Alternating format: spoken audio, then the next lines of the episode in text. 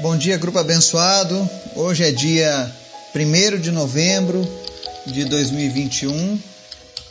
A gente dá início agora ao nosso 19 mês de estudos diários da Palavra de Deus. Olha que maravilha. Eu sabia de pessoas que nunca conseguiram passar quatro domingos estudando a Bíblia. Quiçá 19 meses, e quando eu vejo que tem tantas pessoas estudando diariamente a palavra, isso me anima a ir além com você. Saiba que é um motivo de alegria, de júbilo no Senhor. Saber que a gente não está sozinho nessa caminhada, saber que tem outras pessoas com o mesmo desejo, com o mesmo interesse de buscar a Deus. E eu tenho certeza que aqueles que têm levado esse compromisso não como uma obrigação, mas como algo prazeroso. Sabe, aqueles que têm se relacionado com Deus como seu melhor amigo, ou talvez como aquele pai que muitos não tiveram, mas tinham o desejo, porque é isso que Deus é. Eu tenho certeza que a sua vida está muito melhor, muito mais feliz, tem muito mais sabor. Porque é isso que acontece quando nós nos aproximamos de Deus. Ele também se aproxima de nós e nós passamos a viver numa esfera diferente. Então eu louvo a Deus por esse dia, por esse marco nas nossas vidas. Amém? Que você continue perseverando e buscando ao Senhor. Hoje nós vamos fazer uma leitura no livro de Isaías, no capítulo 65. Nós vamos ler ele em duas etapas, porque ele é bem extenso. Então nós vamos ler uma, a metade dele hoje e o restante para finalizar amanhã. Para você entender um pouco mais, Isaías é uma mini, é uma mini Bíblia, tá?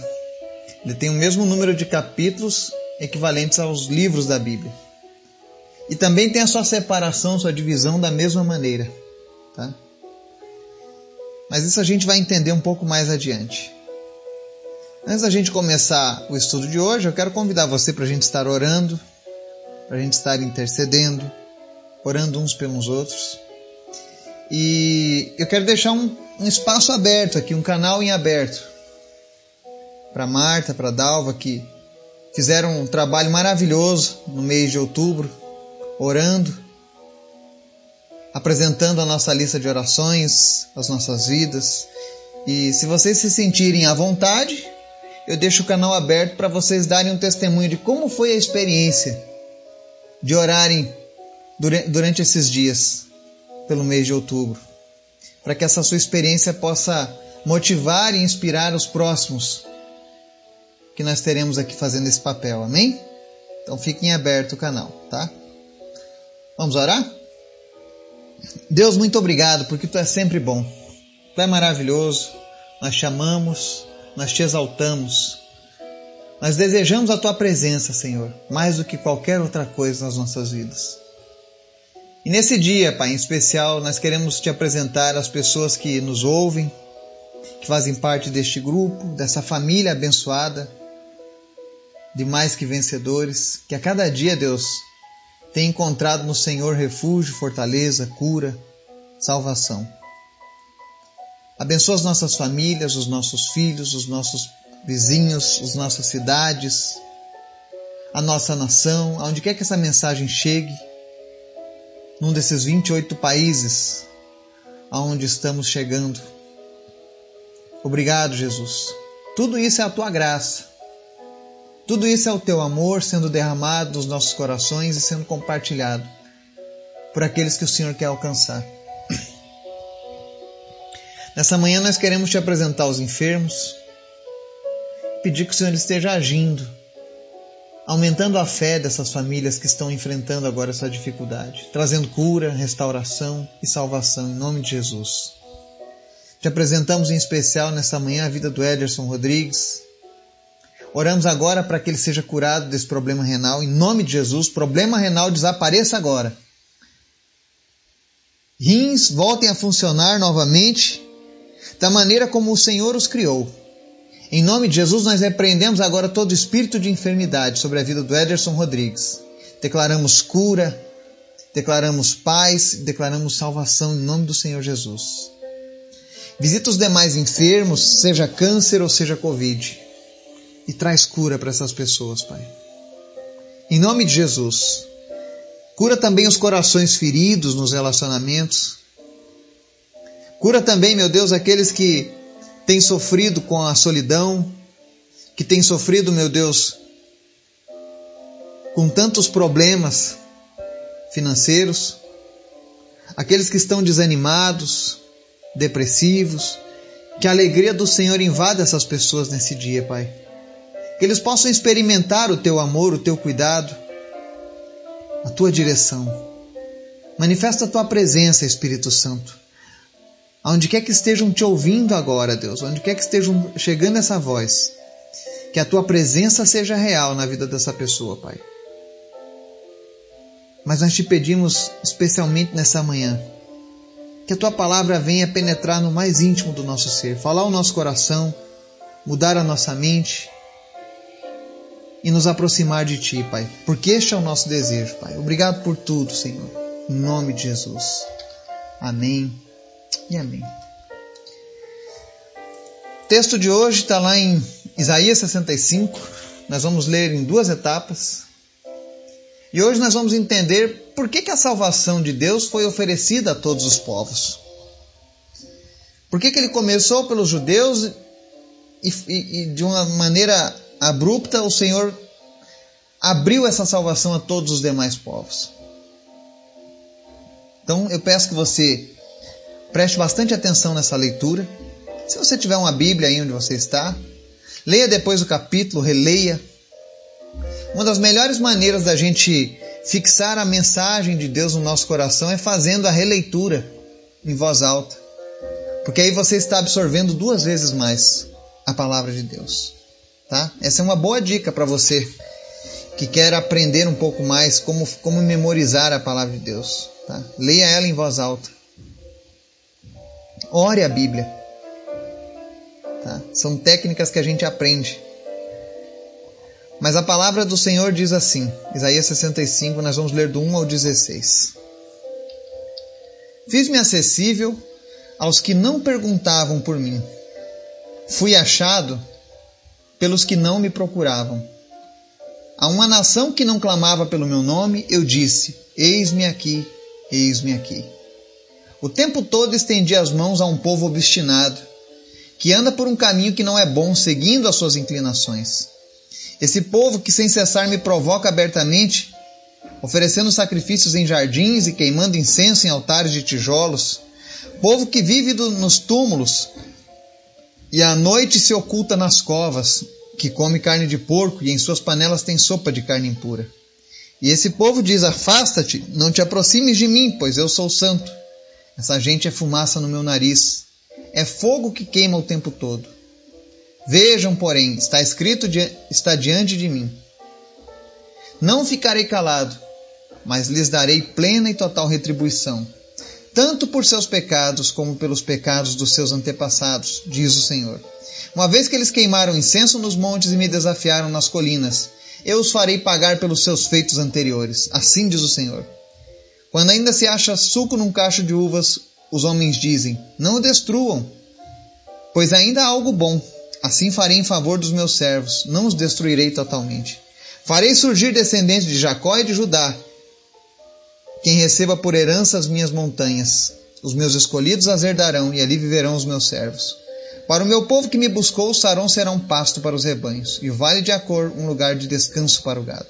Mas vocês que abandonam o Senhor e esquecem o meu santo monte, que põem a mesa para Deus a sorte, e enchem taças de vinho para o Deus destino, eu os destinarei à espada, e todos vocês se dobrarão para a degola, pois eu os chamei, e vocês nem responderam. Falei e não me deram ouvidos. Vocês fizeram mal adiante de mim, e escolheram o que me desagrada.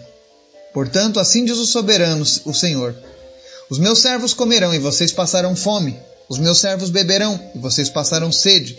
Os meus servos se regozijarão e vocês passarão vergonha. Os meus servos cantarão com alegria no coração, e vocês se lamentarão com angústia no coração. E uivarão pelo quebrantamento de espírito. Vocês deixarão seu nome como uma maldição para os meus escolhidos. O soberano, o Senhor, matará vocês, mas aos seus servos dará outro nome. Quem pedir bênção para si na terra, que o faça pelo Deus da verdade. Quem fizer juramento na terra, que o faça pelo Deus da verdade, porquanto as aflições passadas serão esquecidas e estarão ocultas aos meus olhos. Amém. Que palavra dura. Que palavra difícil essa dada pelo profeta Isaías. E essa palavra mostra por que Deus abandonou a Israel. Como um povo chamado por Deus, como um povo amado por Deus, foi colocado de lado dessa maneira, né? Muitas vezes as pessoas se perguntam, alguns dizem que Deus foi injusto em fazer isso, né? Mas o próprio Deus ele diz: Olha, o tempo todo eu estendi as mãos a um povo obstinado, que anda por um caminho que não é bom, seguindo as suas inclinações. Israel não queria ter um acesso direto a Deus, não queria andar com Deus. Ela queria fazer a sua própria vontade. É por isso que a palavra do livro de Isaías é tão atual para os nossos dias. Nós precisamos tomar muito cuidado quando a gente quer seguir apenas as nossas vontades, as nossas inclinações. Isso é ser obstinado. E aquele povo obstinado pagou um preço muito alto, e a história testifica disso. Eles não apenas andavam num caminho que não era bom, mas eles provocavam Deus abertamente, fazendo coisas que desagradavam a Deus. Eles passavam dos limites, mexendo, sabe? Instigando Deus.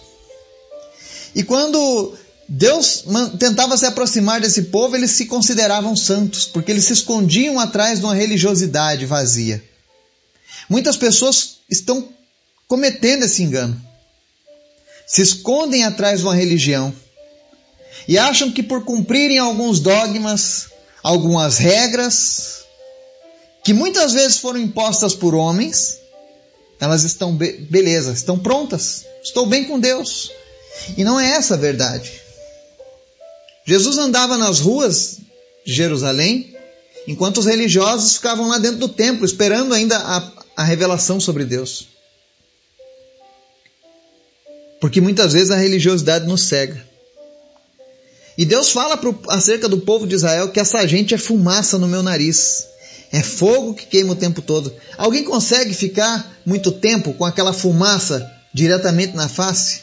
Não, porque aquilo incomoda. E assim era o povo de Israel. Isso chegou a um ponto que Deus falou assim: Não ficarei calado, mas eu vou dar plena e total retribuição pelos seus pecados e pelos pecados dos antepassados. Aqui não está dizendo que Deus vai punir eles por conta dos erros dos seus antepassados mas que aqueles que partiram também não ficariam impunes da condenação. E ele responsabiliza as gerações anteriores pela continuidade das atrocidades diante de Deus. Esse é o perigo de você viver uma tradição, de você viver algo passando de, de pai para filho, mas sem estar em comum acordo com a vontade de Deus. Eu sei que talvez Algumas pessoas acham isso ofensivo, acham que eu estou atacando a sua religião. Não, não estou atacando a sua religião. Mas eu estou te mostrando aquilo que causou um problema lá no passado e que pode causar um problema no nosso presente. O interesse de Deus é que todos nós se acheguemos a Ele. E Ele está nos mostrando pela Sua palavra que certas atitudes nos afastam dele. E o afastamento de Deus, ele resulta sempre em sofrimento. Toda pessoa que vive longe, afastada de Deus, ela não é feliz. Ela acha que é feliz algumas vezes, mas ela não é feliz. Porque felicidade de verdade nós só temos quando nós estamos no centro da vontade do Senhor. Eu vejo pessoas que tentam buscar felicidade nos bens materiais, no dinheiro, em viagens, em relacionamentos. E isso dura por um certo tempo, eles estão até felizes na bebida, nas drogas, nos remédios. Mas acontece que quando passa um determinado tempo, aquele vazio, aquela sensação de tristeza, de falha, de acusação que nós temos na nossa alma, ela volta. Eu sei porque eu, eu passei muito por isso. As pessoas olhavam para mim e achavam que eu estava bem, que eu estava feliz que a vida que eu tinha estava ótima. Mas dentro de mim eu sabia que aquilo ali não era legal e que me faltava alguma coisa. Talvez foi essa reflexão que Israel teve ao longo de todos esses anos.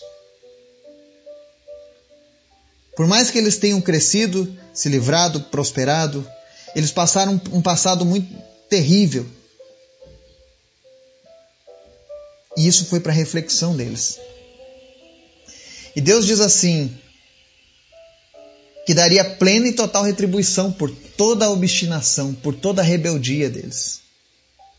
E Deus é tão bom que no verso 8 ele diz assim, ó: Quando ainda se acham suco num cacho de uvas, os homens dizem: Não o destruam, pois ainda há algo bom, assim farei em favor dos meus servos, não o destruirei totalmente. Olha só, Deus só não destruiu totalmente o povo de Israel, porque a cada geração sempre existem os cachos bons, que dão suco, que dão fruto que são fiéis a Deus.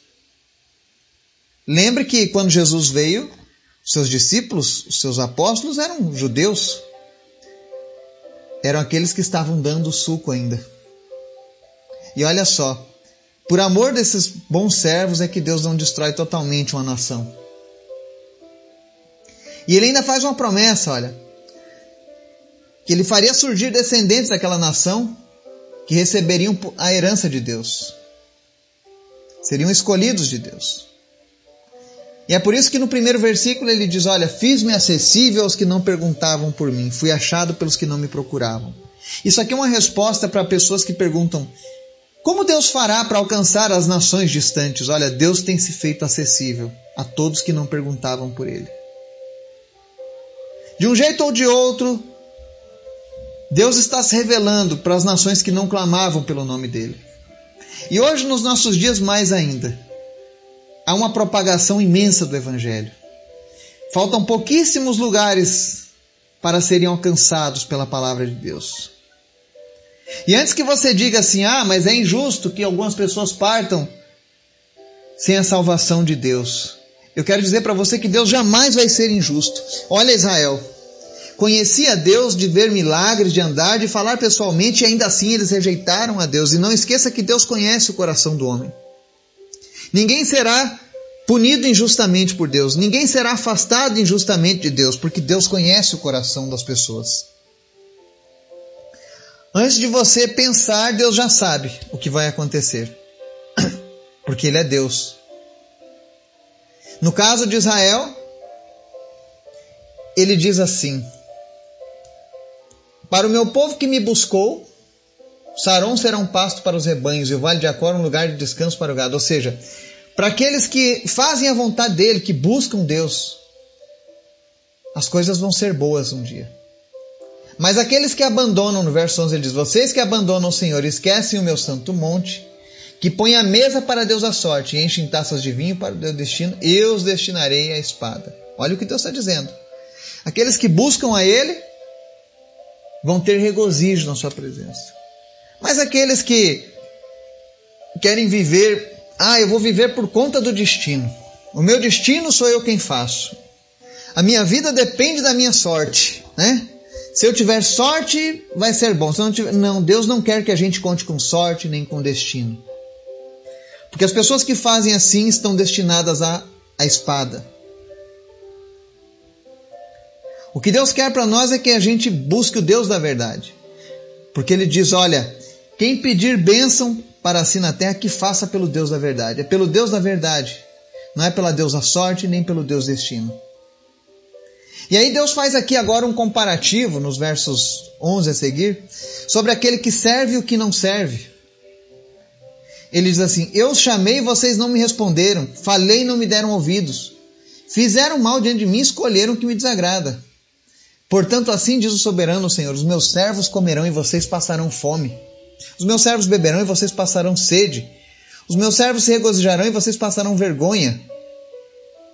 Os meus servos cantarão com alegria e vocês se lamentarão com angústia no coração e uivarão pelo quebrantamento de espírito.